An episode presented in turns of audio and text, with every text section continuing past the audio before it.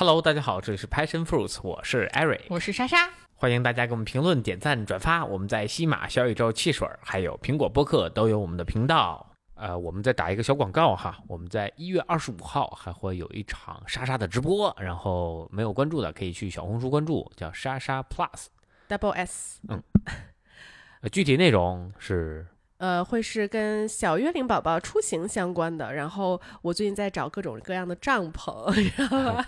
对，而且因为我们其实也带 Lindsay 出去了，大概有四次了啊，在这一一年之内，呃，我我们也会再做一些分享，包括带孩子出去出游过程当中，比如怎么坐飞机啊，然后整个交通工具啊，选择这些，我们也会相当于一个专场吧。啊，是的，是的。那我们那天再见。一月二十五号啊，锁定莎莎的小红书。OK。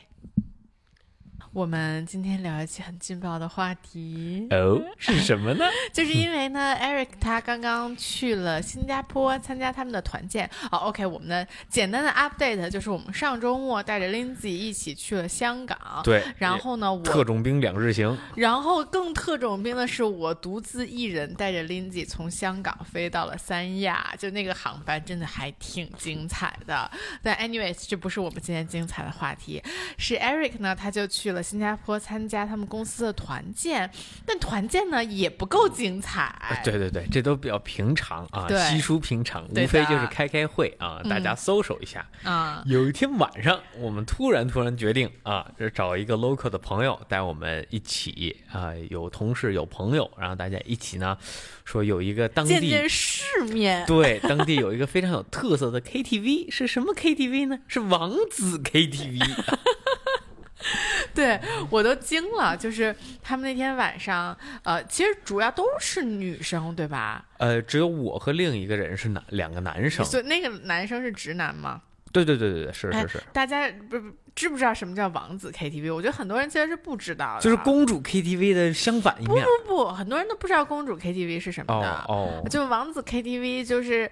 呃，有小哥哥陪你一起喝酒唱歌的 KTV，哎，对，我觉得真的是非常精彩。我们就想今天根根据这个，我先采访一下 Eric，作为一个直男进入这种场合的一些心得和体验，然后再聊一聊我们之前，包括我们对这个方面的一些感触吧。嗯，那这个你们当时，你们当时一行一共是多少人去的这个王子 KTV？你这像是在调查我们？哎，对对对，我们大概七八个人啊。那七八个人，其中有两个直男。that 对，你们俩是怎么想的？我现在想问你们。那兄弟我也不是很熟，所以我也就是是。你不知道他怎么想？对对对，但从我来说呢，就是我很想看一看。那因为其实挺贵的，新加坡整个物价是比较高的。像你去一个 bar 点一杯酒，可能二三十新币。那大概现在是一比五，所以你像一杯酒的价格就很高了。那你去 KTV 的话，一般你要买它的套餐嘛，就是现在都不是要那个包房的那个小时，它是让你买酒。啊。买完酒之后，你要再点这个这个这个这个这个服务的话，还有额外付费，好像是两百新币。嗯。就其实是蛮贵的，点酒也不便宜，好像是一个人八十新币还是多少，反正就是很就是，其实是挺奢侈的。啊！但是这个机会难得，就你在别的地方其实很难看到类似这种场景，就是就是海外嘛，你像美国有这种就是脱衣舞俱乐部，那对，一方面就如果你想看男生的，很贵。对，很难定，这个供需应求非常的不平等。其实不是，就是因为就是大家只想看顶级的，顶级的就这么多，他们竞争特别激烈哦，所以就说男士脱衣舞者的竞争非常的激烈，对，会比女士要激烈很多，就只会走尖儿，那剩下的就没人看。所以就导致这个，就就是就这个，那就说明女性的品味是更高的，对吧？就男性可以凑合，女性是不可以的，对，对吧？他们在这上花钱是非常夸张的啊！就是我宁愿花最多的钱看最好的，我也不愿意花一半的钱去看一差的。没错，而且他们在这上花的钱是。就是发指的，令人发指的那种多，就可能一个顶级的男脱衣舞者比一个女脱衣舞者工资要高两到三倍。对，这个其实也是，你知道吗？艾瑞跟我说他去王子 KTV 之后，我第一句问的是什么？呃呃，就身材有你好吗？啊，对，我操！我觉得这是对我最大的一种侮辱。所所，但我觉得一下子 make sense 了。就是我当时第一个反应就是，如果你要去王子 KTV，那他肯定是一水儿像 Eric 这样身材的人哎出来了，等会，等会停你来停跳。停停停！为什么我成了 benchmark？no no no，就我的意思是，他就是，所以在我的眼中，就是为什么你刚才说了这个男脱衣舞者竞争非常激烈，就女性的品味是很高的。就是嗯如果你给我一个很，就是如果站在我面前就是一些相貌非常平平的呃一些人，他们来做这些王子的话，我会觉得啊，我为什么就是对，其实你嗯从这事儿上，我又想引出我在两性关系里边提到的一个观点，就是其实男性的竞争在这个两性关系里，其实男性是处于弱势的一方的。啊、就是你们要非常的优秀，才能会被女生喜欢。对，其实他这个就很符合动物传，就是这个繁衍哦后代的逻辑。啊，就你哦要特别好，这个女生才会呃同意跟你这个结婚生子，呃哎，但是。男生就无所谓，就是可以凑合。呃对，哎就是哦就是，你们这是什么思维？呃因为因为好的你也挑不着嘛，你就往往往下找吧呗。但，就就男生的想法一般都是有总比没有强，呃，是吧？女生就是宁缺毋滥，那就有一罗这种感觉。逼坑，你不占别人占了，那你就得再找。好好好好，行吧行吧，我们跑题了啊。对，这个啊不是大家想听的，我们想听的还是王子 KTV 的奇遇，王子奇遇记啊。是是 OK，是，所以你们就去了这个这家 KTV，给大家形容一下，它是一个什么样的，相当在什么样的的地方？相当的 sketchy。其实它是在一个新加坡非常繁华的一个地带。我们当天晚上本来是公司的 karaoke 的一个一个 party，很大的一个地方，然后我们很早就要走，但是他们十二点才开始营业。你说那家王子 KTV 王子 KTV 们，王子们是十二点和两点有两场表演哦、所以你就你这么晚的夜场啊？啊。对，所以其实我第二场都没看着，就是太太困了，我提前一点多我就打车回去了。嗯啊，呃，两点他们还有一场啊，呃，我们到了那儿之后呢，其实还没开始，然后那个时候大概还有十分钟吧，我们进去先把这个房间呀、就酒啊都开好，然后你会被叫到大厅。有一个特别大，哎，不能特别大，就是一个小小的一个，就是舞台，有点哦像演那种脱口秀的那种啊舞台没有那么大，很小很小。脱口秀它是在，就是很繁华一个地方，一个特别偏的小破楼里，就特别老的那种哦。老商场的顶层，就老到它还有中庭，就是一现在的商场很少有中庭这种，哦就是它是四周都是建，就是房间，然后中间是一个中庭，然后是有还带观光电梯的那种很老很老的。OK OK 那种有日式风格的一个商业楼里，嗯，呃，很不起眼，小门脸儿进走进之后就是这种地方好像都是这种很不起眼的小灯门脸灯光昏暗，呃啥也看不见啊，然后乌烟瘴气，飘着烟味，然后那个房间也是破破烂烂，就是嗯其实真不咋地。说实话，就是你现就是你把这个条件搁到，呃。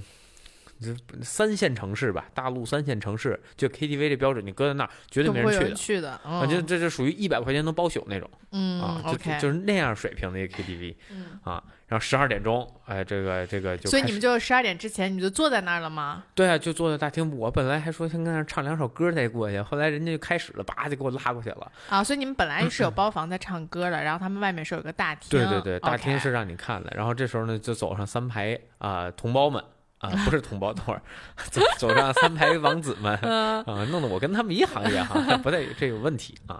这三排王子们呢，就是站在那儿，然后他会啊、喊号啊，大家前面来唱歌啊，就大家一哦人唱那么一一句两句。清唱吗？啊，不是，就其实呃，就是就是还开着原唱什么的，啊，就是啊让你大概了解一下啊。然后这几个人唱完之后，换下面几个人唱，他除了唱歌呢，他还有其他自我介绍吗？没有，呃，没有，就先唱一遍歌。对对，然后多少个人啊？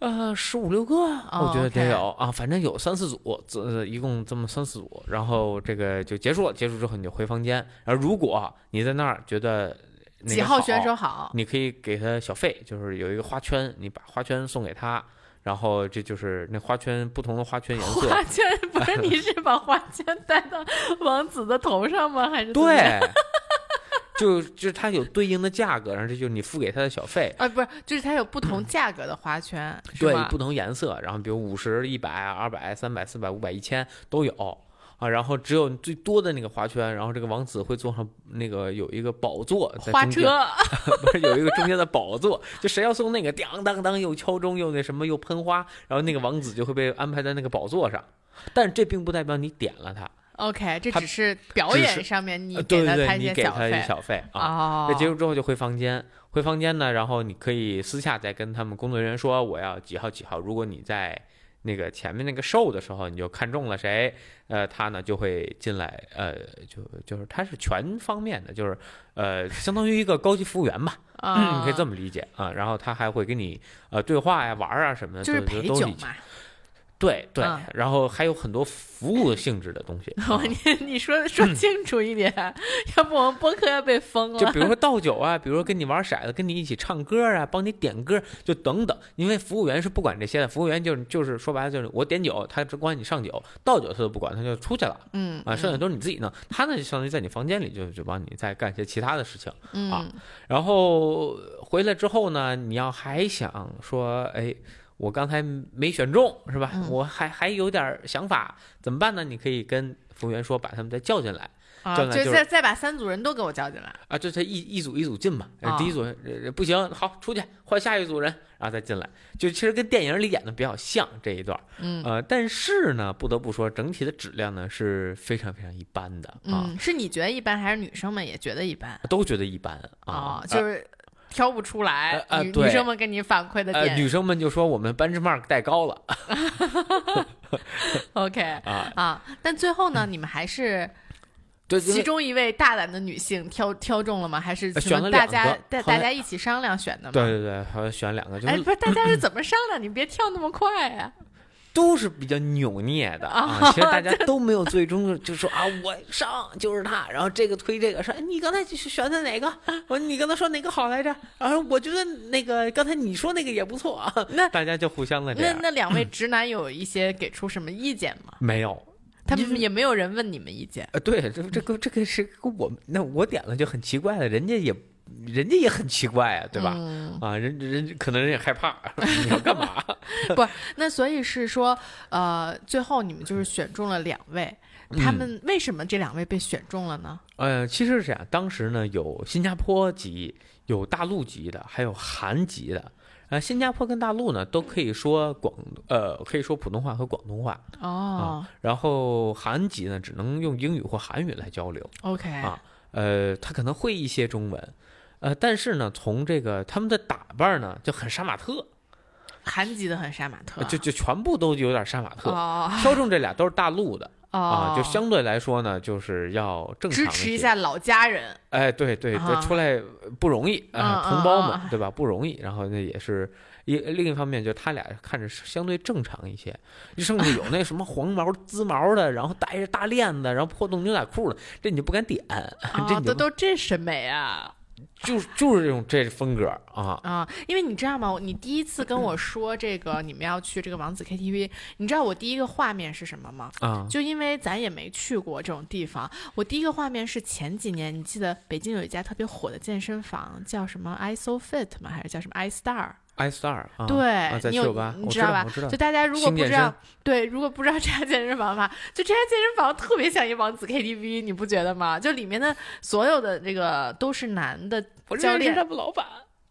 但我真的，我真的是这么觉得，就是嗯我当时看到这家健身房，我就觉得这怎么这么像一个就这这种地方，对吧？就都是那种身材练得非常非常好，然后所有照片都是都是半半裸露的。对，我嗯觉得他们也不能说是身材练得特别好，只是说身材比较符合女性觉得好的那个状态。就他们正儿八经，你说能举重举多重，肯定也举不了多重。人不是这挂的。嗯对，就是他就是体脂比较低，然后比较嗯 lean，、然后但是又有比较有肌肉块、有腹肌对的那种，就嗯。大家会觉得比较好看的。然后所有对，确实所有的照片儿啊都是这种半裸的身材。所以你跟我说的时候，我本来我想象中是一个起码是这样的一个画面。AF 当年在就是那种感觉，啊，对对对对对，就 AF 刚开店的时候的那种感觉，啊。但没有想到是这种黄毛破洞牛仔裤的感觉，啊，对对对，然后那个妆啊，那个粉厚的，就我们你都能看出来，同行几个女生，那个粉加一块儿都没她厚，这么夸张？所有男生吗？呃，就有几个特别，就基每个男生应该都都有带妆啊，这个肯定是有带妆的，但有几个男生妆厚到已经就是跟带脸谱似的了。你应该当时把我们的迷之卸妆膏送给他们。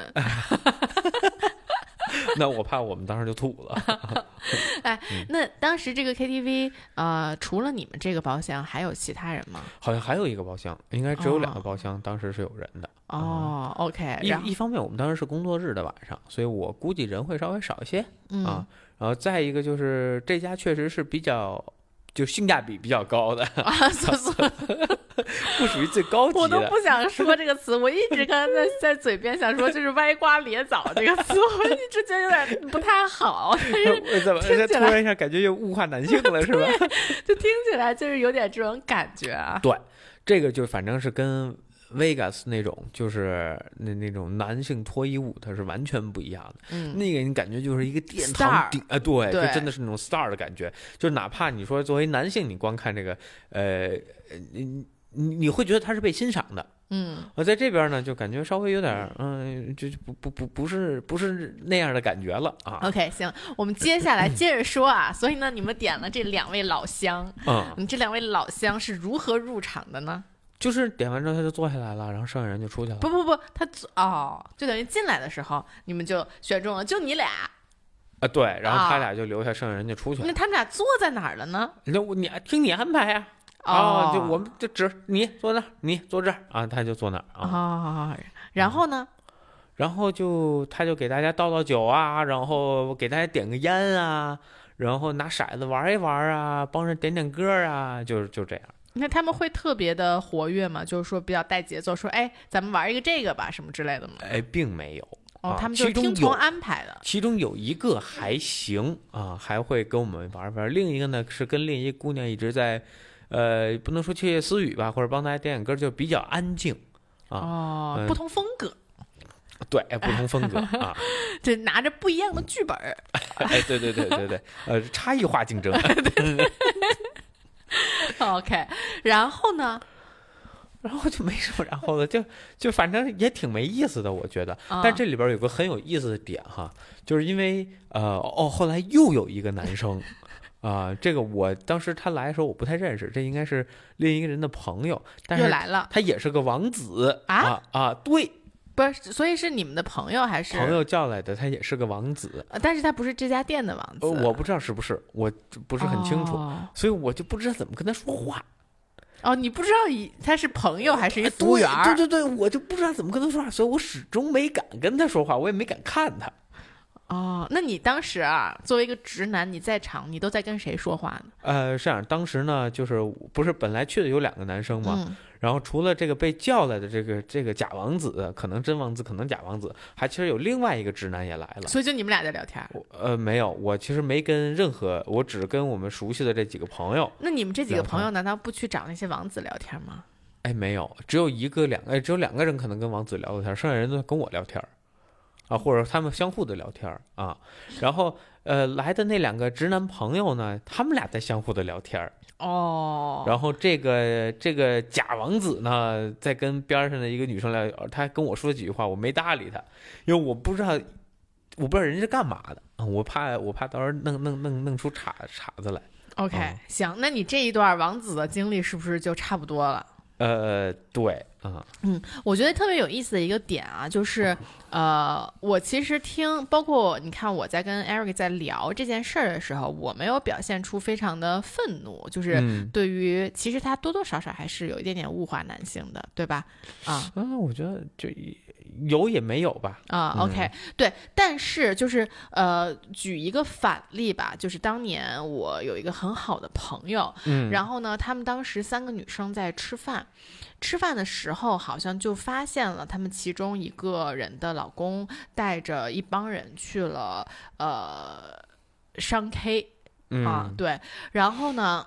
他他们当时他们三个就在纠结说要不要过去嗯啊，就一个是可能本来那些男生没有想让他们过去啊，然后反正反正纠结很久，然后最后他们过去了之后，就发现他们有就是有点陪酒的小姐嗯。啊，然后我当时这个朋友，我这个朋友啊是一个非常女权、非常直，然后 当场破口大骂啊，应该是就把因为她她老公其实在那儿，但她她她老公已经喝多了，就喝的躺在那儿，已经不省人事了。嗯啊，然后呢，呃，组织这个局的应该是她老公的一个很好的朋友，所以呢，嗯跟她其实也挺熟的。但她当时就真的是应该是对她破口大骂，就说你怎么能干这种事情啊？然后她就反正就骂了一圈儿之后，然后就把她老公给拖走了。第二天见我的时候，就是一种就是气的整个人都不行的那么一种状态，就是觉得怎么世界上会有这样的人，就是我们这么好的朋友，都是这么受过这么良好教育的人，居然嗯还会去做这么物化女性的事情，嗯，你懂吧？就是呃，所以这件事儿，我觉得是一个反差非常大的。那那假设我要去了，你会咋样？我觉得我肯定也会特别的生气，嗯，就是我觉得我生气的点不会在于说，呃，我我觉得你会做一些对不起我的事儿，就我觉得这个信任我对你是有的啊啊，或者就是哪怕你做了那么一点点就是对不起我的事儿。这个这个播客真的是 marriage therapy，啊。但是我我的意思是说，我就是在试探底线吗？不不不，anyways，就是你这一点我是觉得 OK 嗯的，就是你我相信你肯定不会做出什么对不起我的事情，嗯。但是你在那儿的这个行为，其实你就是多多少少在支持所谓的物化女性的这个点，我觉得这个嗯。是我很生气的一个点，你懂吧？就是嗯我我觉得一个更正确的做法，比如说你被朋友叫到了这种地方，那他要去做这件事情的时候，你可能会想出来反驳说说，要不我们不就是。不要点公主了，对吧？我们就自己嗯唱唱歌，玩一玩，多好。那如果你阻止不了你的朋友去做这件事情，我觉得那也是有可能的。那你就尽早离开，因为这个嗯就是我觉得这个是不符合我的价值观的。那我也肯定希望它是不符合你的价值观的，对吧？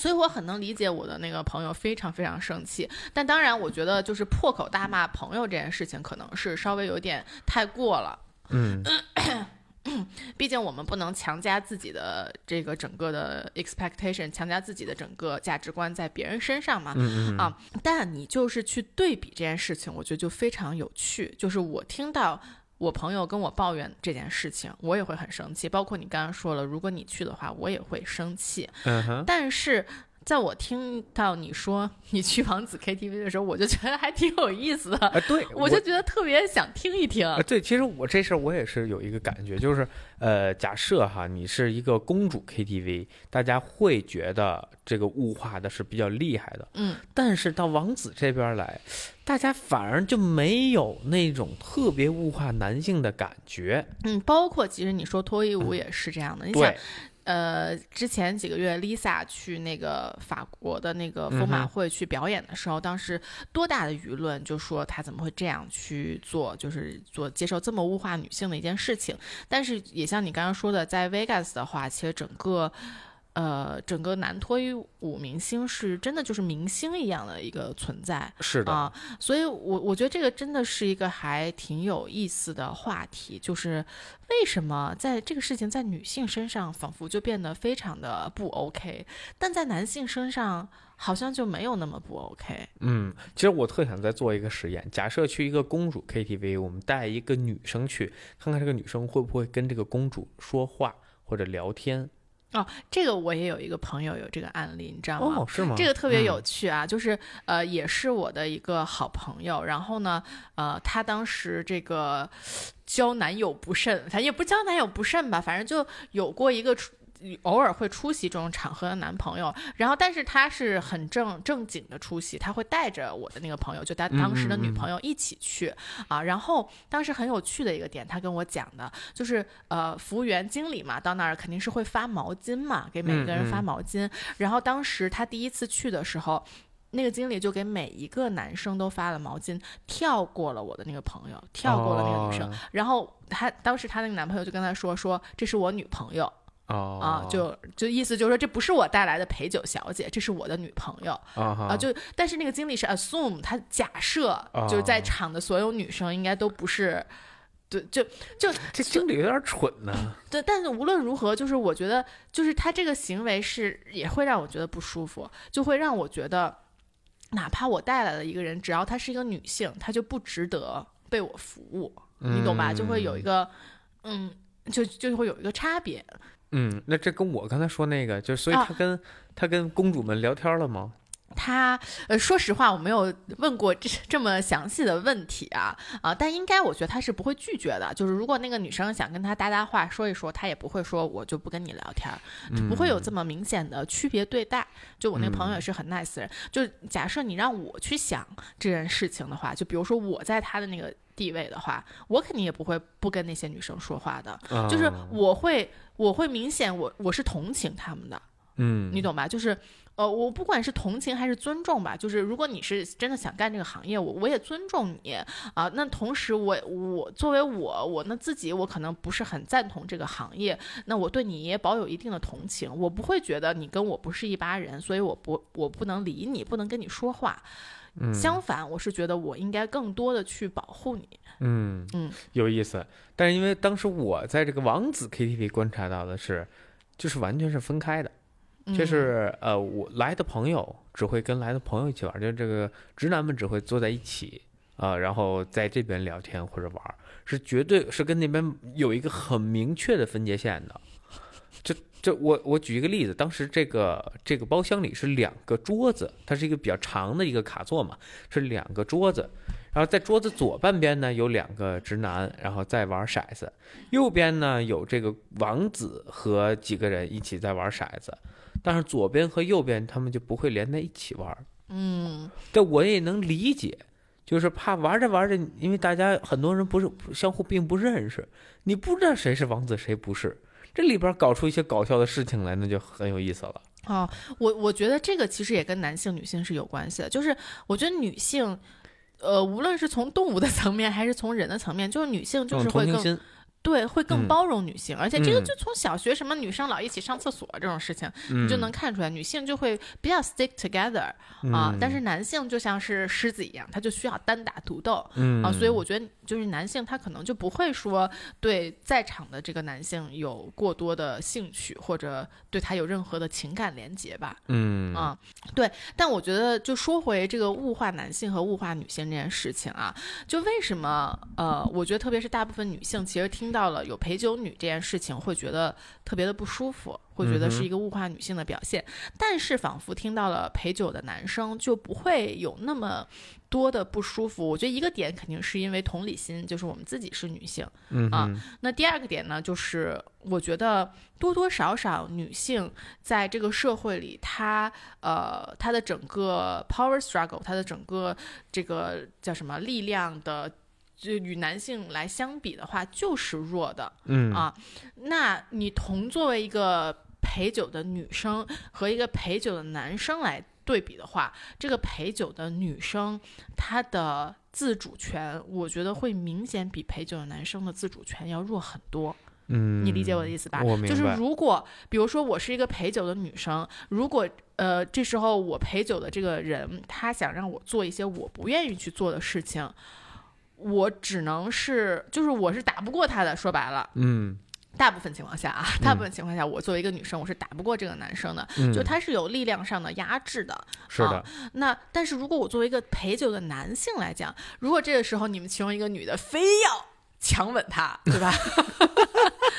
他是可以很轻松的就逃开的。呃啊，对吧？所以我是 我是觉得，呃，就虽然它同作为一种被物化的职业，但是女生在这件事情上的主动权是少很多的，所以她本来就在一个比较弱势的呃这样一个行业里，她本来就是一个被物化的标签了。那她同时她在这种力量上的悬殊，她还更弱势一点，我就会让让我觉得他的整个处境是更危险的。嗯啊，但。好像陪酒的男生就不会有这样的问题在。同理，我觉得放在脱衣舞身上也是一样的，就是呃，脱衣舞的女生啊，她的能够去呃主动权是比那种脱衣舞男性的那种 star 的光环啊，有 star 光环那种男性是要少的。嗯，是的，嗯。你觉得呢？你觉得呃，为什么脱呃这种陪酒的女性？会被大家就为什么会有这种 double standard，或者为什么这种这种双面性在？我我一方面很赞同你刚才说的，我觉得呃，在这个关系里边，女性还是处于弱势的，嗯，呃是呃从力量上的一些弱势。另外呢，就呃我不知道是不是这个社会就是这个结构，是因为呃公主的出现要可能会比王子要早，或者说它普及性会普及性多，对对对，所以导致它的就是大家对他们的看法就会更有 stereotype，嗯，就会更固化一些，嗯嗯，所以会对这个就更不尊重吧。那其实就我同样这个工作来讲哈，感觉这个王子的工作比公公主的这个工作体面，一是体面，二是轻松，就是轻松。为什么轻松呢？哎，假设哈，就是这个同样一个事情，这个这个女生啊，她不会没事对这个王子动手动脚的。嗯，但你换到公主身上可就不一定了。对嘛，就是她主动性就是差。对，而且就是就像我们前面讲的，就女生可能对这个要求就稍微她不符合我意，我不想上手。啊，或者我不想怎么样，对吧？啊，但是你反过来，你对公主可就不一定了。但什么人她都有，可能人家就没有那么挑啊。这个可能就是又又是一个比较普遍存在的一个一个问题。嗯，啊，我觉得也是也是因为这一点吧，所以就感觉上，呃，就是不是。感觉上这不是一个行业。嗯，我我我其实还想到了一点，就是呃，因为也是这个行业，就是呃，公主的这个行业肯定比王子的这个行业可能更普遍。那它的商业化做的就呃肯定更好。那它商业化更好，它更赚钱，需求越高，那就会有很多犯罪的因素在里面。就比如说很多拐卖妇女儿童的，是不是？就是就是会去做这些方面的事情啊，所以就很多，我觉得大家都会，呃，就算是比较合法化的地区，大家也都会把呃这种事情跟呃犯罪的这样的事情连在一起。而且在拐卖妇女儿童这件事情上，同理也是，就是女性她是更好被拐拐卖的，因为她的力量是更弱的啊，她是更容易被男性掌控的啊，所以。呃，就是就整个，我觉得就是整个一个女性的链路，在这个男性的面前是非常呃没有自主权的，导致了公主的这个公主的地位感觉就是没有王子那么有自主权。嗯，是的。说到这儿，其实呃，你刚才讲到一个合法化的问题，其实这个我觉得还是很有必要的。嗯，因为在早年哈，就是呃九十年代的时候，其实出现了很多起这种连环杀人案。嗯，无论是这个美国的这叫什么绿绿绿绿河呃这个狂魔，还是这个开膛手杰克，嗯，那其实他们的主要目标都是当时的这种啊，他都不不，他已经不是这个公公主了，他可能就是这个从。站街女啊，都是从这边下手。那呃，当时像这些都是不合法的，所以警察也没有这些人的信息，嗯，根本追不到他在在在哪。而且假设你只是你没有死，你只是被打伤或打残，他也不会选择去报警，因为他做的并不是一个很就是他他做的也是地下的工作。你录口供，你都说不出来你到底去干嘛了。对，而且甚至可能他没有要求你交易，只是把你绑上车。呃，可可能就是有这个杀害啊，或者伤害啊，所以就是如果这个东西不合法的话，它其实整个链路就很不合法。没错，嗯，他们也不敢出来去报警，因为你报警，他第警察先说，行了，你先你先犯事儿了啊，我先把你抓了，然后我们再解决后边的问题，是的，对吧？所以然后这个事情。而且导致很多人不愿意公开在报纸上指，可能他知道这个人是谁，嗯，但他如果要上出庭指证，就代表他要揭露自己的这个啊，有过这样的事情，对，所以很多人也不愿意出来指证，这就是给了他这么很就给了这种连环凶杀案很多机会，在那个年代，包括现在，我觉得也有像你说的拐卖妇女儿童，直到今天还有大量的人在做同样的事情。那如果这个东西能合法化，我觉得相对来说，这个这这种犯罪啊，相对来说就会减少。你像新加坡，其实就是新加坡、荷兰都是合法化的，它是发牌照的。你从事呃，不是说公主和这个王子这个行业啊，嗯就你再进一步站街这个行业，你是有牌照的啊。那就是你要定期体检，然后呃符合规定，他发你牌照，你才能去从事这个这个呃这个行业啊。嗯，他他是等于说每个人都有一个干这事儿的执照，对你发了照，你才能干这事儿。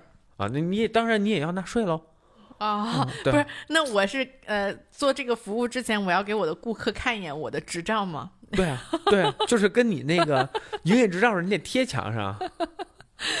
这么有意思。我觉得这个事情是很好的，是保护了双方的利益。一方面，你保护了从业人员这个安全性，嗯，呃，还有他们的职业规划啊。你他也会，你你你交税就会交这什么养老保险这些，就新加坡也会有这种这这个这个要求嘛。嗯，那同样，你作为这个被服务人员。啊，你作为消费者，那你也能知道，我有合法的权益，我可以三幺五投诉。哎，对对，而且它是非常明确的，我是这个，我是呃人妖啊，我还是男还是女啊，就它上面都会有标注，而不不要不是糊弄我，对吧？你这个。不是这这回事儿，你你你假装，你 能明白我说什么吗？能播吗？我知道，就开盲盒吗？不是，我没说。对，不是这这，我觉得这太太可怕了。咱们这期播客，呃，但 anyways，我觉得，呃，我觉得对于合法化这个点啊，我不知道，就是我觉得新加坡、新呃泰国是不是也合法了？泰国我不确定。对，新加坡和荷兰，我觉得多多少少他们都是发达国家。就我觉得他们的合法化呢，呃，我觉得是可以理解的，但对于其实国内是不是也有合法化的声音？呃，有肯定是有啊，但这个事儿很难啊。对，就是我觉得对于国内来说，这是一个特别难的事情。就是我是不会支持这件事情在国内合法化的，因为我觉得中国是一个非常复杂的社会。嗯啊，就是我们生活在一线城市的人和生活在五六线城市、呃乡村里面的人，差距是非常非常大的。是的啊，就是呃，如果这件事情合法化了，就像你说的，可能每个人都有执照，他都会体检。呃，那可能我们想的是多。多多少少，它能够避免的是这个呃，比如说拐卖妇女儿童来做这件事情的可能性。但是说实话，我觉得也不一定。那说不定这件事情合法化了，它的价格可能就会高上去，那就会更多人盯着这个事情。这是一定的。嗯，在这这为什么中国这个就赌场牌照一直不敢发，也是因为这件事儿。因为它是暴利行业，中国赚钱的行业都写在刑法里，这些恰恰都是刑法里的内容。什么意思？我没懂。就是我，就是这个黄赌毒啊，这是最挣钱的行业。那这些行业都写在中国刑法里，就是你触碰这些，就基本就是就嘎掉了啊啊。那像你说的，如果合法化之后，那这个行业也是一个暴利行业。嗯嗯，那暴利行业必然会带来一些，呃，其实我觉得可能更多的考量，并不是说在于控制不了拐卖妇女儿童，而是在于是不是会有黑社会再次诞生。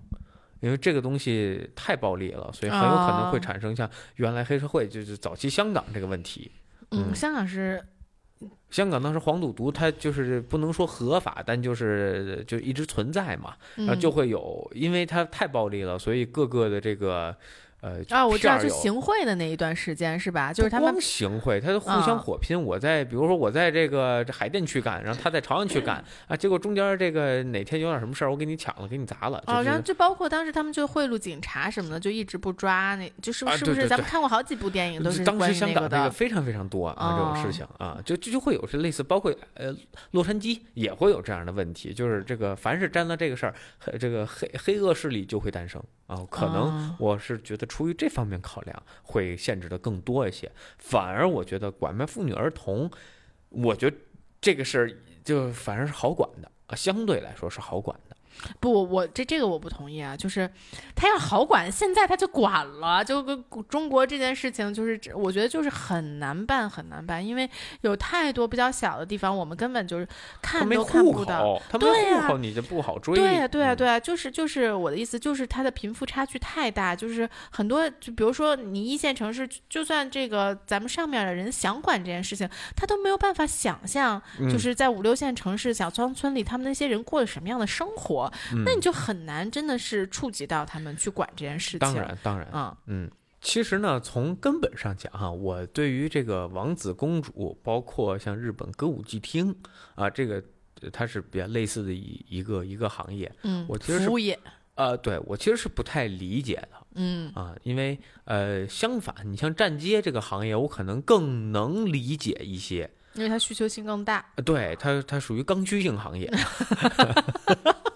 就呃我能理解你的意思，就是如果站街的这个行业，它不是因为有背后的黑恶势力，不是因为它违法，或者不是因为它呃有妇女儿童拐卖的这些问题，对对对在它的更后面的话，可能这个行业它的存在是有它的必要性的，但是像陪酒和歌舞伎这种东西，它的存在反而好像是没有必要性的。对对，可能也是因为作为一个北方人呢，可能稍微开朗了一些。就你像你在一餐厅，你说我喝着喝着酒，边上那桌可能来来来一块儿吧，对吧？就就我不太明 对，就我不太明白为什么要单独找一个人去陪你喝酒这件事情本身，其实是对我在我看来，我是不是很能理解的？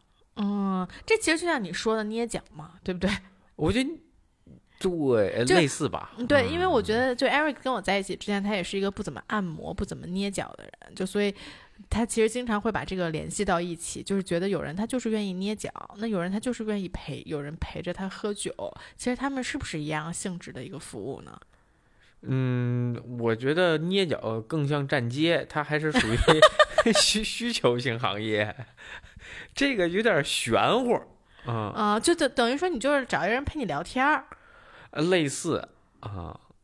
你再再你要再想往下发展，我不知道后边的正常链路是什么哈，但就是你等于你还过过一道中间商，你还就是就那就就不是就就很奇怪哦，你说的很有道理，就是无论是捏脚还是站街，它其实都是我有这个需求，嗯，啊我他提供服务，啊我对对对有需求，吧？对对对这是匹配的。啊、但是这个陪酒和歌舞伎仿佛它又是在做一次二二次筛选，啊，对，我还得花钱做这个二次筛选，啊啊，来看我是不是需要这个服务。对，这就这个链路就很奇怪。我其实不是特别理解这个行，但是这个行业大量的存在。你像日本歌舞伎町非常非常的发达，嗯、哦，我觉得你说到这一点，我又我能又又来回来说这个问题，就是我觉得这可能就是一个呃，就是 power struggle 的问题啊、就就是嗯因为我找你来给我聊天，我花钱，我花给你两千块钱让你来陪我喝酒，这就是一个我比你高的，我在、我站在了一个比你嗯高的位置，虽然。就如果我就跟我朋友一起喝酒的话，那我我们俩就是平起平坐嘛，明白了对吧？就是你还得考，你还得给别人提供情绪价值，我还得好好说话。但是我请一人陪我，我不高兴，我拿我不理你了，对吧？我让你滚，是吧？我就有这个权利。对，哦，所以他在日本这么发达，是可能是因为社会结构更压抑，也许呃工作上天天被老板骂，来，我今儿我到这儿我当老板，啊、我我觉得是这样的一个存在，就是我觉得嗯多多少少它是一个情绪价值，就是我是需要心里找到一些怎么样的安慰，所以我才会需要这样的一个存在。嗯哎，所以我真的，我个人觉得这是一个很病态的想法啊，就是如果你心里有一问题，你赶紧看心理医生。那那那这个上升到这个社会有这个问题，那你就没办法，不，我我觉得这是不能正视自己的一个心理问题的嗯呃表现吧。就是如果我觉得我的心里很压抑，我需要一个呃我更强势的地方的话，但是我没有地方去表达，我只能找一个陪酒的人来。来证明我是比他高的一个地方，我觉得你你不觉得这个事情很很很变态，很很我所以我不太理解嘛，嗯就是我不太理解他他们这个消费的目的是什么，嗯，但但其实你们那天去那个王子 KTV，不会有这样的，就因为你们只是大家都是去看热闹的，对吧？嗯，只是想去尝试一下，所以大家就算跟那些王子在聊天，也是也不是说我是来来发泄自己这种感觉，而是 我想了解一下这样的行业，是吗？嗯，我觉得是，嗯啊，我觉得大部肯定大家是抱着这种心态去的，也没有说真打算怎么怎么样，嗯，嗯，因为我这里边其实几个都是已婚的，啊 真的吗？啊，我们好几个都是已婚人士啊、嗯 o k 那女生都是已婚人士，有几个是女婚哦已婚人士啊 OK 对。对，通常来说呢，我们也会邀请大家在评论区分享一下自己的 关于本期内容的这个这个话题 啊本。期内容能不能播出啊？对，所以这次呢，我们也不强求对大家这个在底下进行任何分享。不过你有什么想听的，或者你有什么想表达的，也欢迎你在评论区写下来。嗯，对。然后我其实是特别想，因为我知道，呃，感觉大家，特别是听播客的大家，对女权主义的了解都比我更深刻一些。因为我确实，我觉得我从小的生活环境是处在一个呃，我我没有怎么受过欺负啊，就我嗯。一直呃，我爸妈也特别爱我，然后我上的学校也一直还挺不错的，我学习也好，就我从来没有处在一个真正的弱势群体里面过，所以我个人其实对女权主义，虽然我觉得我自己是一个很女权的人啊，但是我对女权主义的整个的呃想法和看法，其实读过的书是非常少的啊，嗯。所以我觉得我们刚刚牵扯到的这种陪酒的问题，我相信很多女权主义针对这种物化女性和物化男性是有写过一些论文之类的文章的，所以我也很希望，如果大家有呃读过类似的这种比较科普的文章，呃，也可以发给我们，然后我也想去学习一下。嗯你说到这儿，我其实还想到一个小的点哈，呃，就在于你前面说物化女性或者物化男性这件事情，嗯我觉得呃，被物化并不是这份工作，而是你的一些行为。嗯其实我之前呃早期跟一个朋友一起吃饭的时候，就是大家一起去 party 去喝酒，嗯，有有一个朋友他是已婚的男性，嗯有另外一个女生是单身的女性，嗯那他直接坐到那个男生的腿上，然后并且抱着他跟他亲。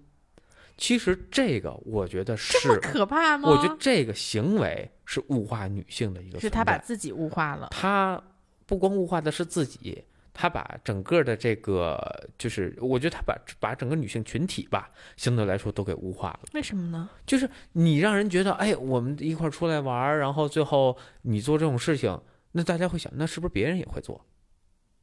嗯，就就是你能代表你是个例，你很多情况下你代表并不是你的本体，对对对而是你代表一个群体。但你的意思其实是说，他通过这种比较 sexual、比较呃性吸引的这种方式，呃，坐在这个男生的腿上的这样的一个方式，是多多少少他把自己物化的一个对表现。对我觉得是非常物化的一个表现。